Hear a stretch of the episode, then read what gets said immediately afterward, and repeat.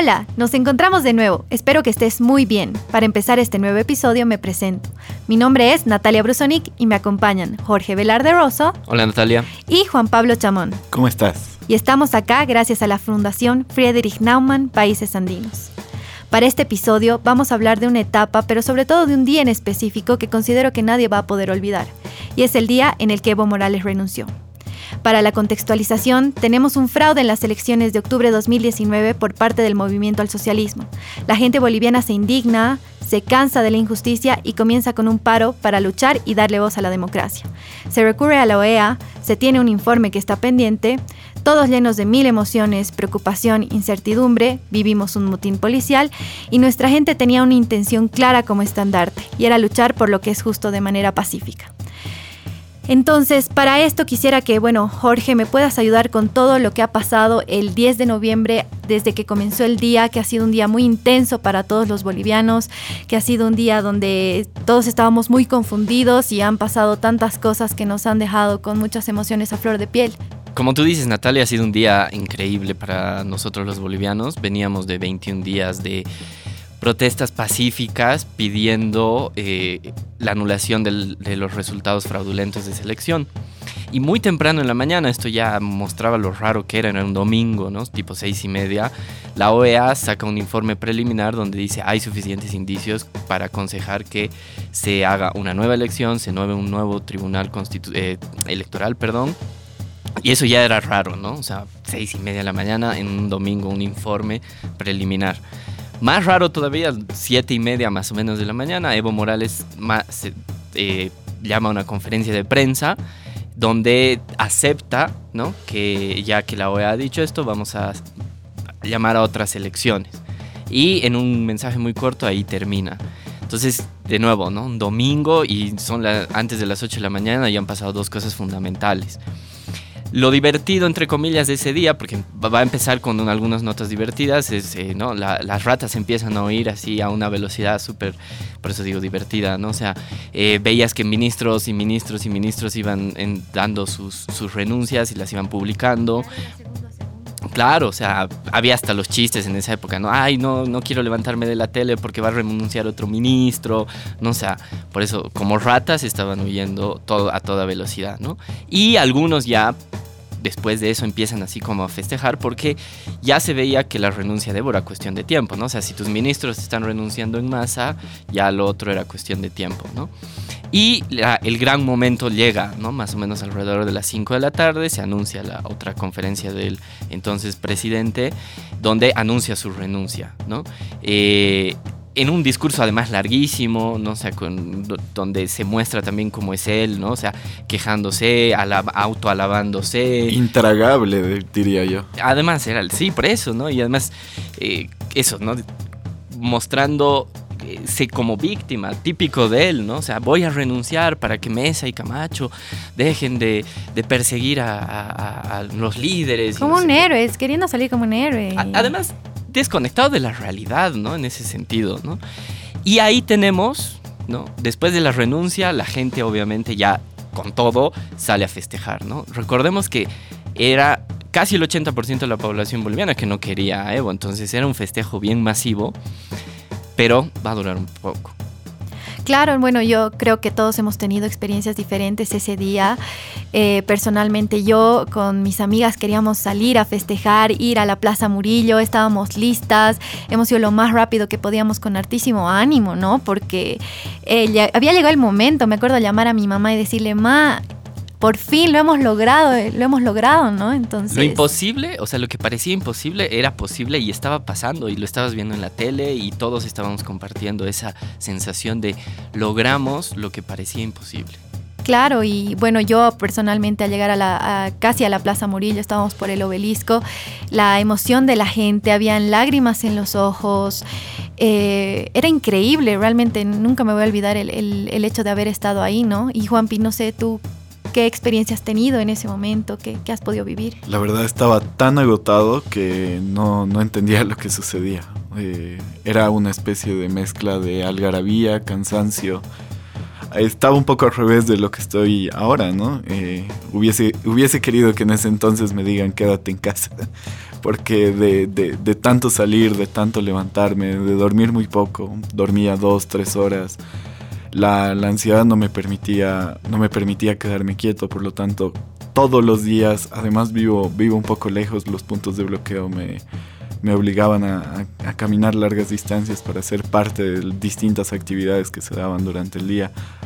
Actividades entre comillas, ¿no? Porque eran, eran espacios de lucha donde eh, uno tenía que encontrar, encontrar las maneras de apoyar y, la verdad cómo se han ido dando las cosas ha sido, ha sido impresionante. Tres semanas después de las elecciones estábamos hablando de una renuncia en un momento en el que muchos de nosotros tal vez estábamos resignados a seguir muchísimos más años con un régimen autoritario de, esa manera, ¿no? O sea, la tiranía cada vez más se, afianzaba y eso inevitablemente era un, era un camino para todos nosotros los jóvenes a, pensar en, en dónde, dónde, dónde quedarnos a vivir, si en Bolivia o en otro lugar. Claro, yo creo que también, bueno, tenía que ver mucho con ese estrés del que tú hablas constante, pero además del cansancio. Yo personalmente, al llegar a, un determinado día, ya decía, no, o sea, va a ser imposible, este, este tipo no se va a ir, no va a dejar el puesto que tiene, es, adicto al poder y, realmente lo, lo, veía muy complicado. Entonces, haber llegado a ese momento creo que, que ha sido inexplicable para todos, ha sido una emoción muy grande y bueno, tenemos una imagen clara, ¿no? Eh, festejos, felicidad, abrazos, eh, mucha esperanza, a pesar de que sabíamos que tal vez en el futuro cercano se venían cosas muy duras que había que afrontar. Pero... Y además había también una cosa a todo eso que dices, una sensación de orgullo de ser bolivianos por haber hecho algo pacíficamente, ¿no? O sea, eso para nuestros oyentes de afuera nos gustaría recalcarlo un montón, ¿no? O sea, eh, no ha sido una revolución, ni de ser con golpe de Estado, como lo dicen ellos, sino ha sido un movimiento cívico, pacífico, ¿no? de jóvenes, de familias, de gente mayor incluso, que lo que no quería era cinco años más de su gobierno. Por eso que renuncie, o sea, era mejor aún, porque o sea, nosotros no queríamos cinco años. No, al principio el, movimiento no era que renuncie ahorita, simplemente era que respete que no queremos más de él. Claro, y conectando a lo que dices, creo que ha sido súper especial para todos los jóvenes porque ha sido una oportunidad de realmente sentir a Bolivia como nuestra, como, como algo que nosotros ya estábamos construyendo, estábamos siendo parte de una historia súper importante. Yo personalmente el significado que le empecé a encontrar al himno nacional a partir de lo que había pasado era increíble. O sea, yo sí, con la mano en el pecho, con lágrimas, o sea, era, era realmente una pasión, apasionada por mi país, ¿no? Y bueno, tenemos, tenemos ese momento exacto en el que estamos festejando y ahí empiezan a pasar muchas cosas, sobre todo mucha desinformación. Cada uno, eh, ahora quiero que, me hable desde el punto de, del momento en el que ustedes estaban viviendo, pero sobre todo aquí quiero presentar a una persona muy importante en todo lo que ha podido pasar a partir de este momento, que es Valeria Soruco. Mil gracias por estar acá, Vale. Y es una persona que ha vivido de manera muy cercana, como también distinta a lo que a lo que nosotros hemos podido vivir, pero sobre todo muy fuerte y ahora lo van a entender por qué, pero vamos recapitulando paso a paso para poder entender esto mejor. Entonces, empieza a determinada hora de la noche a, suceder cosas. Juanpi, ¿qué sucede? ¿Qué empieza a pasar? Hay, hay, una, hay una frase de Hitler que muestra muy bien lo que ha sucedido en ese momento. Hitler, cuando ya estaba a punto de perder la Segunda Guerra Mundial, dice en un discurso, en uno, en uno de sus últimos discursos públicos, porque ya al final da muy pocos, si no podemos ganar, arrastraremos medio mundo hacia el abismo con nosotros. Creo que esa era la bandera de, esa era la bandera de Evo Morales, ese era el mensaje que dio hacia sus, hacia sus simpatizantes y en ese sentido ahí empezó lo que yo denomino y en mi cabeza es la noche del terror. Totalmente, o sea, básicamente han intentado establecer una anarquía para volver a establecer el orden, entre comillas, en el que ellos querían estar, ¿no? Pero incluso, como dice Juan Pablo, yo te diría, porque es un concepto político, ¿no? O sea, el terror es más fuerte que la anarquía. ¿no? El terror es el miedo generalizado, es la sensación de indefensión y es triste, pero claro, los peores dictadores lo utilizan como una estrategia política y lo fuerte de esa noche, y por eso también la intención de este podcast para los oyentes bolivianos y los que nos escuchan afuera, es recordar que Evo Morales y el movimiento al socialismo han voluntariamente querido usar el terror como una estrategia política para no soltar el poder. Totalmente, y bueno, en ese momento eh, girábamos en torno a una desinformación tremenda. Me acuerdo que nada estaba claro, que corrían rumores de que iban a entrarse a las casas, no sabíamos quiénes exactamente. Y recuerdo un momento exacto estar en el teleférico sola porque ya nos habían separado todos por la cantidad de gente que había y empezar a hablar de un hecho concreto y era la quema de los Pumas, el del bus Pumacatari de la alcaldía en Chasquipampa. Y habían videos y la gente se desesperaba porque, bueno, esos buses son muy útiles y muy queridos, ¿no? Actualmente. Entonces, a partir de eso, el pánico empieza a aumentar. La gente empieza a moverse un montón. Habían rumores de, de que iban a saquear tiendas, sacar local, saquear locales. Y bueno, eh, hablan de enfrentamientos en la autopista, eh, la quema de la EPI Chasquipampa y sobre todo algo que me parece tan impresionante y tan determinante a diferencia de, otros, de otros casos. Es justamente algo que hablábamos. En el 2003, por lo menos tú tenías la oportunidad de ver todo por televisión, porque todos estaban transmitiendo qué es lo que estaba sucediendo. Acá sucede un ataque a las antenas de TV y los periódicos suspenden la circulación.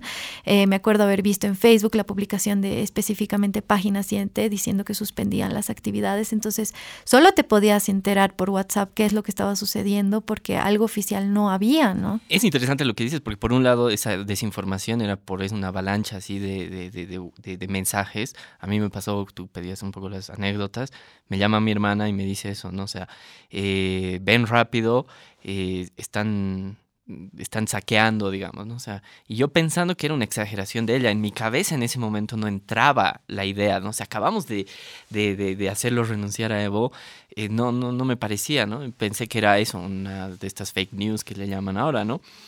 Y eh, fuimos a su departamento, pues teníamos una, no sé, nos había invitado con sus suegros, etcétera, y ahí los celulares de todo el mundo, ¿no? O sea, eh, están haciendo esto, lo que, todo lo que tú mencionabas, y al final al principio, insisto, no lo creíamos y seguíamos ahí celebrando.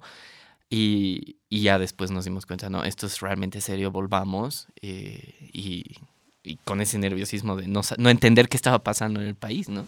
Y ahí hay, hay un elemento, ¿no? Que a mí, a mí me, da, me da a pensar de que esto no era algo espontáneo, sino totalmente planificado.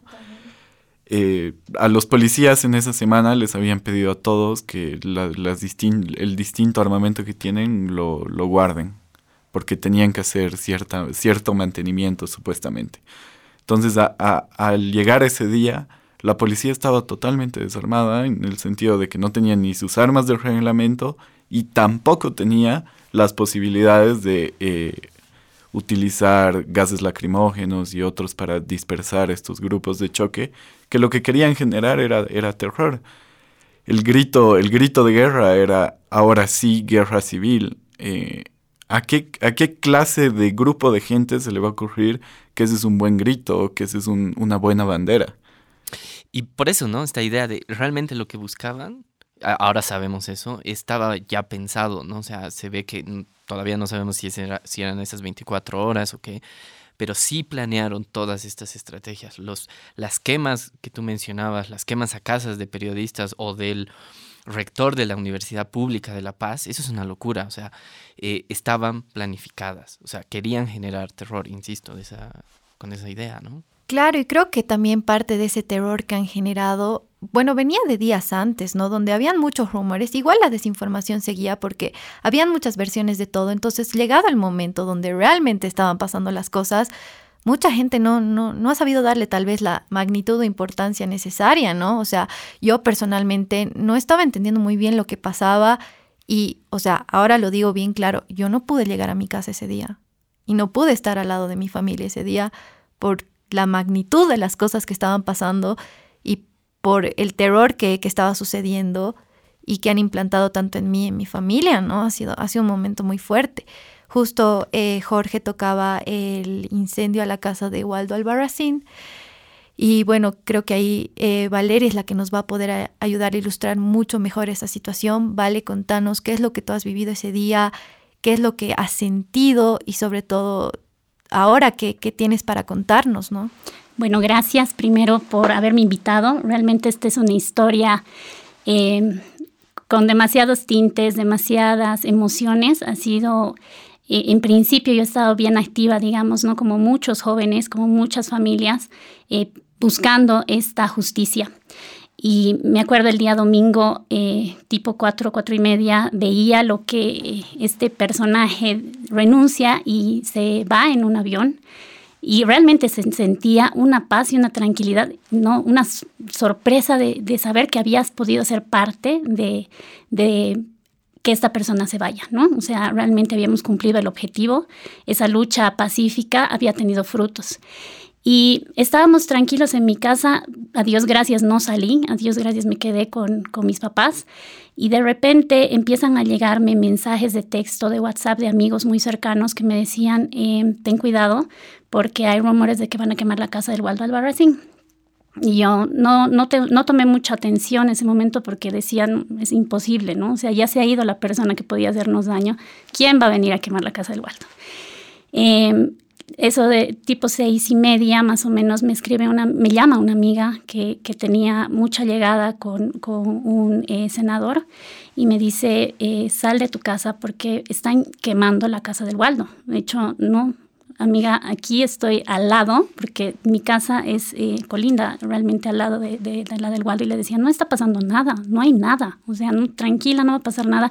Y en todo caso, si pasara, es mejor que esté aquí para tratar de ayudar, para llamar a los bomberos, llamar a la policía o algo. Si, si veo que hay algo grave, realmente voy a tratar de, de ayudar, ¿no? Porque la casa del Waldo no estaba habitada. Eso es lo que la gente no sabía. Ellos realmente querían ir a hacerle daño.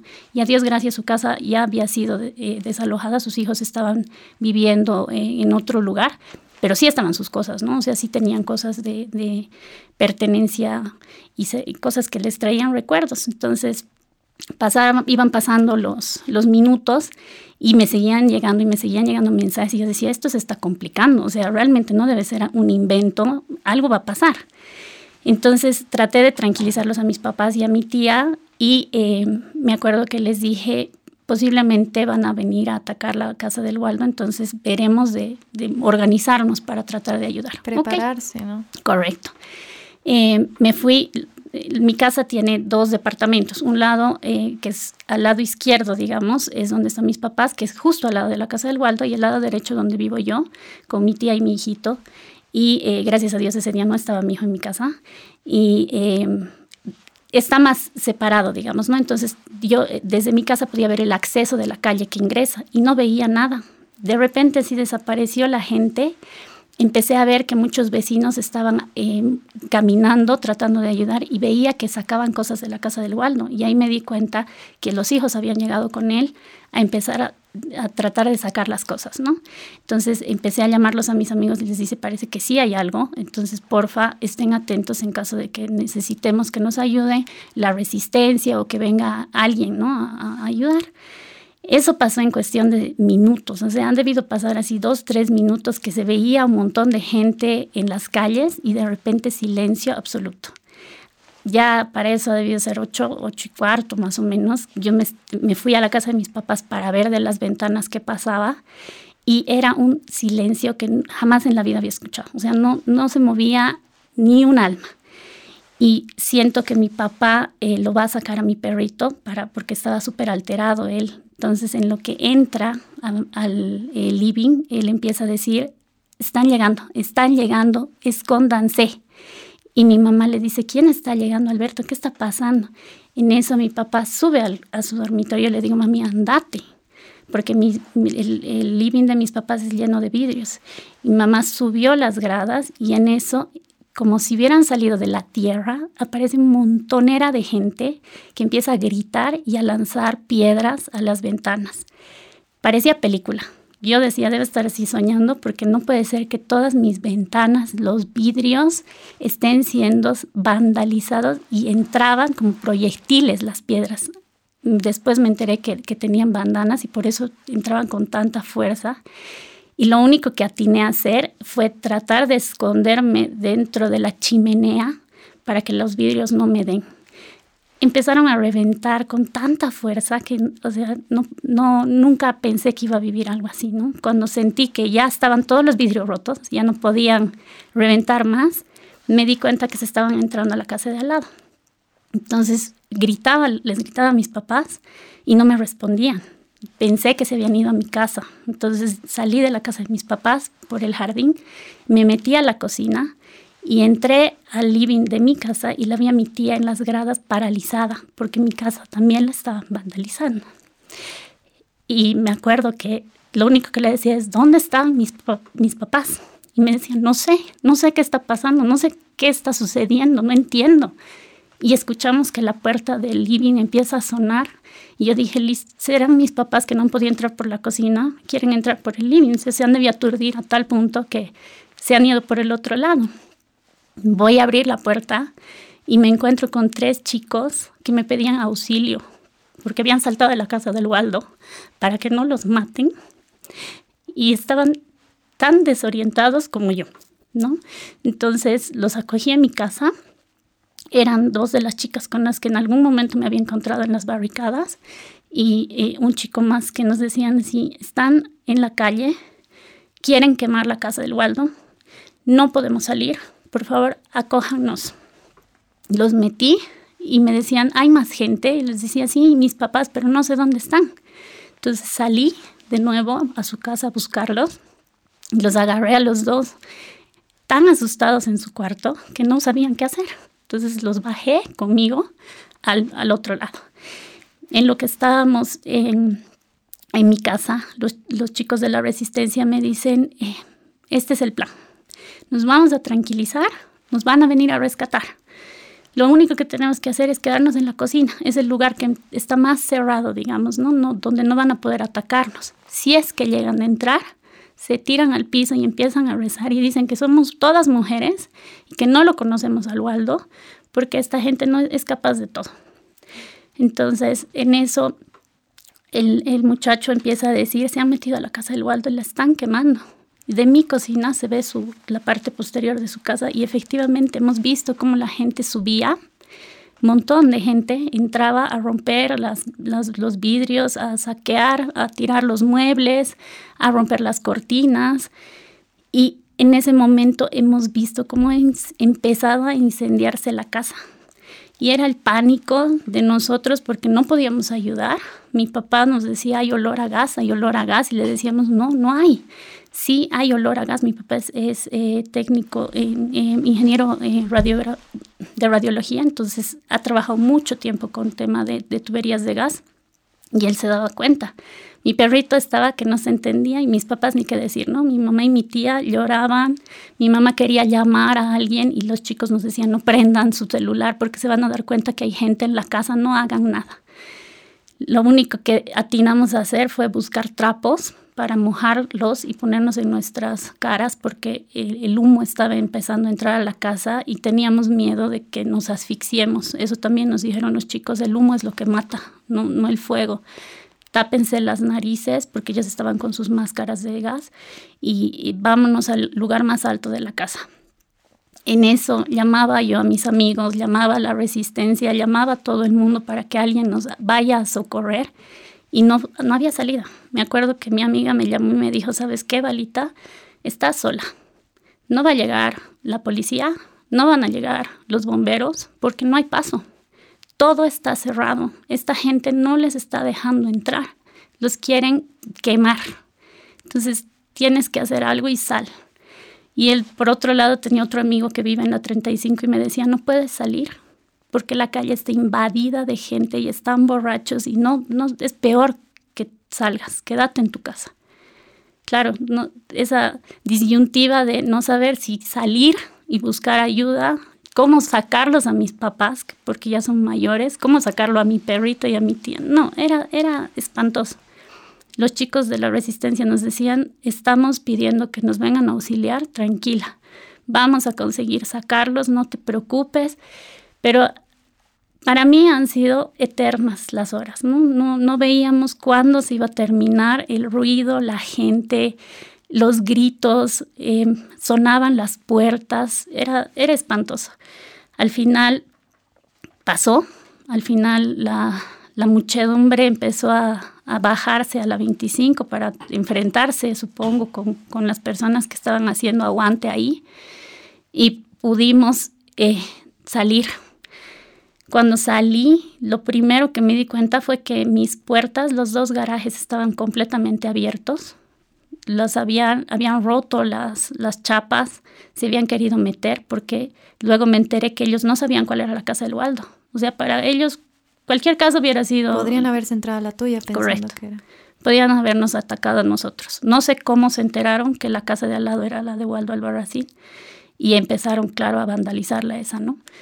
Em, luego nos enteramos que estaban con patas de cabra, por eso había sido tan fácil romper las chapas. Y lo único que atinamos en ese momento a hacer fue ayudar, ayudar al vecino.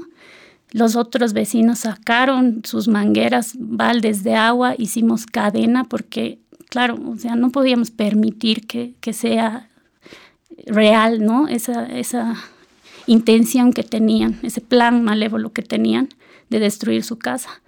Y me acuerdo que nos organizamos entre los que pudimos para tratar de, sacar. Y una de las chicas que estaba conmigo en la casa me dijo después que habían encontrado dos garrafas dentro de la casa del Waldo y las querían hacer estallar. Gracias a Dios no pudieron cometer ese, ese plan y, no estallaron, ¿no? Porque si hubiera estallado no sé qué hubiera pasado. O sea, no, no solamente su casa, tal vez las casas de los vecinos también se hubieran comprometido y otro hubiera sido la historia. Pero bueno, el, terror que hemos vivido ese día realmente no, creo que hasta ahora cuando escucho petardos todavía tengo esa zozobra, ¿no? Esa sensación de estar viviendo ese momento y la responsabilidad de no saber si vas a poder salir o no, si, si vas a contar con un día más de vida o no. Claro, y o sea, bueno, primero que nada tenemos el hecho de que no era solo tú, o sea, también tu concentración estaba en cuidar a tu familia, en lo de tus papás. Eh, me parece eso súper importante y bueno, agradecerte, ¿vale? Y sobre todo saber que, bueno, en ese momento todos teníamos miedo, todos estábamos preocupados, pero nadie en tanto peligro como tal vez tú has estado expuesta y tu familia también, ¿no?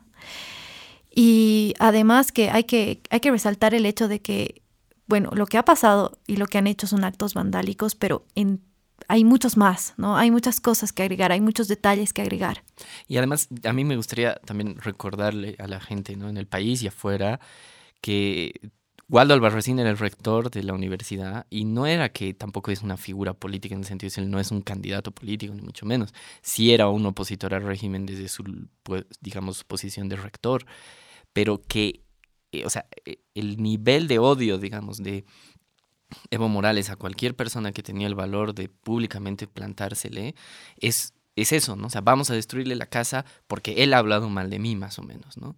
Y los otros actos, porque además no era una, un, un caos o un vandalismo desordenado, que es rompo lo que encuentro, sino es lo que, lo que decía Valeria, ¿no? O sea, esta es la casa una vez que seguramente el líder dice, no, no, no es esa, sino es la otra y ahí has tenido mucha suerte, como dices, ¿no? Es destruir solo esa, porque también ahí está el otro lado, o sea, los daños en la, en la casa de Valeria son colaterales porque el objetivo era ese, si hubieran sido estas hordas, digamos, desordenadas de la anarquía que tú dices, hubieran saqueado todas las casas de la zona, pero no, es una sola la del supuesto opositor, la, de la persona que Evo Morales no quería eh, o, eso, ¿no? odiaba. Y lo mismo ha ocurrido en, otros espacios, ¿no? Eh, nos tenemos que acordar de la casa de Casimira Lema, una periodista de televisión universitaria que ha sido igual, ¿no? Es la, eh, es la televisora de la misma universidad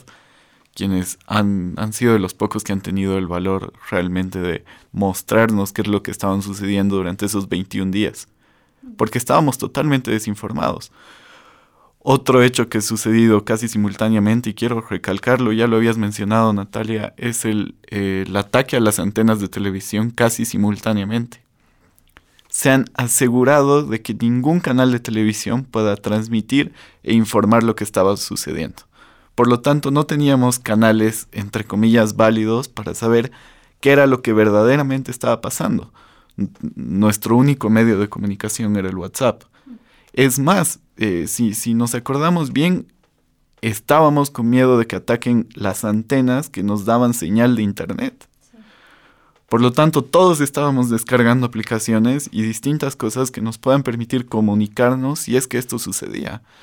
El nivel de, el, nivel de, de, terror al que se quería llegar era muy alto.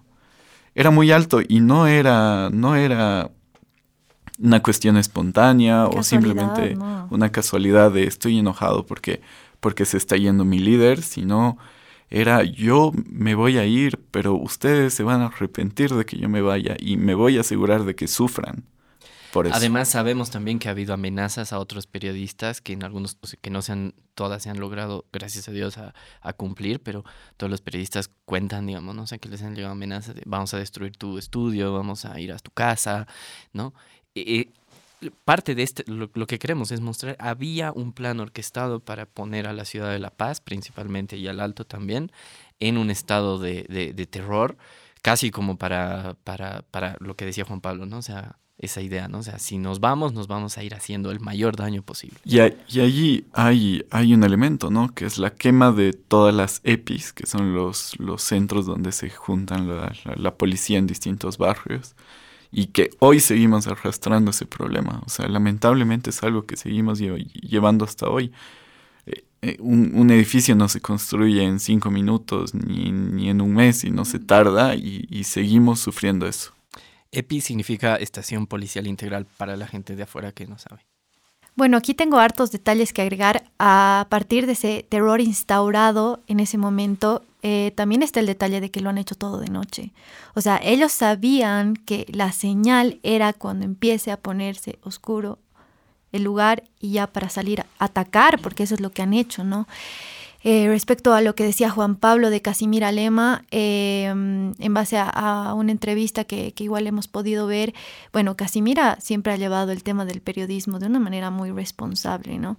Y nos quedamos con un comentario que hecho ella que en ese momento de terror, de histeria, su lugar seguro era su casa. Pero no, o sea, en ese momento esas personas han sido capaces de vulnerar eso y, y no me imagino la sensación en ese momento de decir, no, mi casa no es mi lugar seguro más.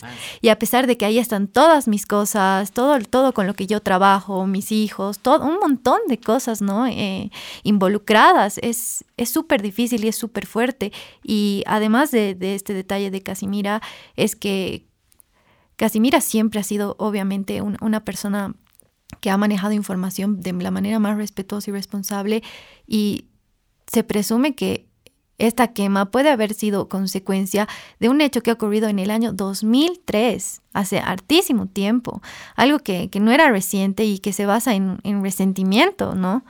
Entonces, hay muchas cosas de por medio y, algo más, un detalle más que a mí me parece importante resaltarlo es que los policías habían tenido un acto de valentía y de lealtad con la gente. Y bueno, a ti te pasa algo fuerte, hay actos de vandalismo, lo, primero que haces es llamar a la policía porque sabes que ellos te pueden cuidar y proteger y poner en una circunstancia así a la policía boliviana de que ellos mismos tengan que reconocer y ponerse la mano en el pecho y decir, no podemos protegerlos más, vayan a sus casas, mujeres y niños, y por favor ayúdenos nosotros también a cuidar. O sea, es, es muy fuerte, es muy, muy, es demasiado. Inconcebible. Totalmente. Quizá uno de los momentos más fuertes también, que como tú dices, o sea, cuando ya públicamente la policía reconoce eso, un par de días después, eh, es, digamos, es como la noche del terror 2.0, porque en la primera, digamos, no o sea, sabías que estaba pasando eso, pero todavía tienes en la cabeza la idea de, bueno, la policía va a venir, ¿no? como decía Valeria, o los bomberos podrían, tendrían que venir, eso pasaría en cualquier país del mundo, digamos, ¿no? Pero aquí que la situación haya llegado a un punto de tal extremo en la ciudad de La Paz, principalmente, y el alto, ¿no? O sea, y la, y la policía diga, ya, ya no, estamos rebasados, o sea, los focos son tantos que no podemos necesitamos la ayuda del ejército y si se acuerdan, esas son dos horas también de un de un terror, Angustia. una angustia que era más hasta visceral, digamos, ¿no? O sea, de qué va a pasar, ¿no? Porque si no, si ya no podemos recurrir ni a la policía y el ejército no sale, es una, es como volver a, a una especie de, ¿no? De todos contra todos y ya no sabes quién, de, y no, era una sensación horrible, o sea, no ha sido solo una noche también, ¿no? Y mientras, mientras estaba en eso eh, y, y la gente estaba peleando en las calles, incluso en base a desinformación, porque unos y otros decían vienen a atacarme, por lo tanto lo mejor que puedo hacer es atacar e ir en contra del otro. En- intentando llegar a este, a este, a este punto de, de, de un caos generalizado donde más o menos lleguemos a pedir el retorno del orden, de la paz, etcétera, etcétera. Eh, y al ver que la, la- la población de La Paz y en distintos lugares de, de Bolivia no, no se rendía, Evo Morales huía como un cobarde. Se iba a México eh, destrozando todo, todo a su paso, dejando, a las, familias con menos cosas, el lugar donde nos, todos nosotros tenemos nuestra vida resumida es en nuestras casas. Y ahí es donde, donde más nos querían atacar, ¿no? Si yo tengo a mi familia y a mis cosas en mi casa, realmente hasta qué punto se puede llegar de, de terror. Después de esto inicia eh, algo que es, ah, no nos, no nos podemos olvidar, nos quisieron matar de hambre. Esa semana nos quisieron matar de hambre y dio la, la orden expresa de que se deje sin comida a las ciudades. O sea, esto no solamente acabó ahí, y en ese sentido, digámoslo, quienes han sido siempre los más perjudicados de estas ideas son los que menos tienen, los que menos posibilidades tienen, porque son a los que más les cuesta, y cuando hay mayor escasez, obviamente las cosas cuestan más. Por lo tanto, no le importaba ni su gente, no le importaba ni su gente. Y además de eso, algo que seguimos viendo y que seguramente lo vamos a hablar hacia más adelante, era que país estaba en ruinas. Estaba en ruinas no solamente económicamente y, en otros aspectos, sino también se han destrozado muchos puentes que durante casi 200 años eh, hemos buscado construirlos, pero nunca lo hemos logrado. Pero sin, sin ningún problema se han destrozado esos puentes. Y hoy seguimos bajo esa lógica de que no nos, no nos quieren dejar en paz. No nos quieren dejar en paz. O sea, la pregunta es, ¿ha sido realmente un héroe? ¿Se ha ido como un buen perdedor? ¿Alguna vez ha aceptado alguna derrota? Dicen que en la mesa y en el juego se conoce quién es uno, ¿no? Y este tipo realmente ha mostrado que no es un buen perdedor. Y si uno no es un buen perdedor, no es un buen ganador. Y si no es ni buen perdedor ni buen ganador, no es buena persona. Claro, y creo que los hechos responden a la pregunta, ¿no? O sea, es alguien que ha dejado hasta su gente. Los destrozos, vale recalcar que han sido hasta casas aleatorias, hasta locales aleatorios. Me acuerdo una vez escuchar a un señor decir, yo arreglo electrodomésticos y me han robado los electrodomésticos que otras personas me han dejado y es mi trabajo. Creo que realmente hay cosas que no debemos olvidar que si bien tenemos que darle un significado súper importante a esta crisis, que gracias a Dios ahora todos podemos vernos a la cara y recordar ciertas cosas, hay una persona que ha, ha llevado a hacer actos terroristas, que sigue ahí, sigue en Argentina, sigue, sigue sentado, tranquilo y Y quiere volver. exactamente, hay que, creo que es bien importante tener un significado súper lindo de esta crisis, pero nunca olvidar lo, que- lo que hemos vivido. Y bueno, en pocas yo personalmente no quiero volver a vivir una noche así en toda mi vida y estoy segura que ustedes tampoco. Nadie. Y bueno, es por eso también que, que queremos dedicar ¿no? este, este episodio a todas las víctimas, a los que han perdido desde sus vidas hasta cosas materiales, a esos periodistas valientes que a pesar de todo han salido a la policía y a todos esos actores jóvenes, personas mayores, a, a todos los que han sido parte de esta lucha ¿no? y parte de, de este evento tan fuerte para todos nosotros. Eh, muchas gracias Juan Pablo, Gracias. gracias Valeria, Gracias a ti, Natalia. mil gracias Jorge Gracias, Natalia. y nos vemos en el siguiente episodio. Gracias.